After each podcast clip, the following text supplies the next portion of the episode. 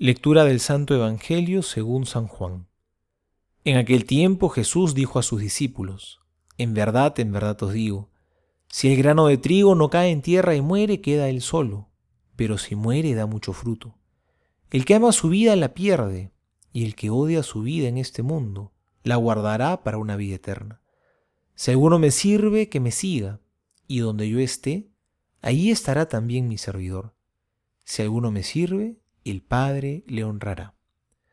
Palabra del Señor, gloria a ti, Señor Jesús. Hoy celebramos en la iglesia la memoria de San Lorenzo Mártir. Su historia es muy antigua y conocida.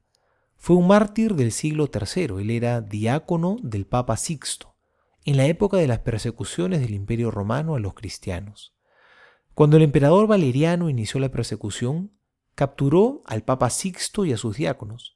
Pero entre ellos tomó a Lorenzo y le dijo, He oído que la iglesia tiene muchas riquezas. Te doy tres días para que vayas y me las traigas.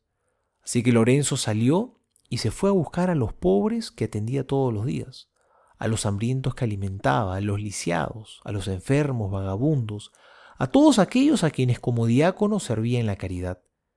Y luego de tres días los presentó al emperador Valeriano y le dijo, Emperador, Aquí están las riquezas de la iglesia. Y después de esa respuesta, quizá ya todos entendemos por qué este hombre murió mártir. Ese es San Lorenzo. Y hoy nos deja un mensaje muy importante. Nos quiere recordar que esa también es nuestra gran riqueza. Es vivir la caridad. Nuestra riqueza es vivir la misericordia con el prójimo. Eso es lo que realmente nos asemeja a Cristo.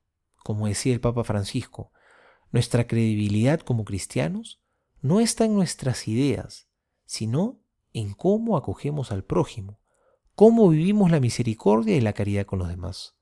Ahí está nuestra riqueza, ese tesoro por el cual vale la pena dar la vida, como lo hizo Lorenzo. Este mártir fue condenado a muerte por su testimonio de caridad y murió quemado en una parrilla. El Evangelio de hoy nos ha hablado de eso. Si el grano de trigo cae en tierra y muere, da fruto.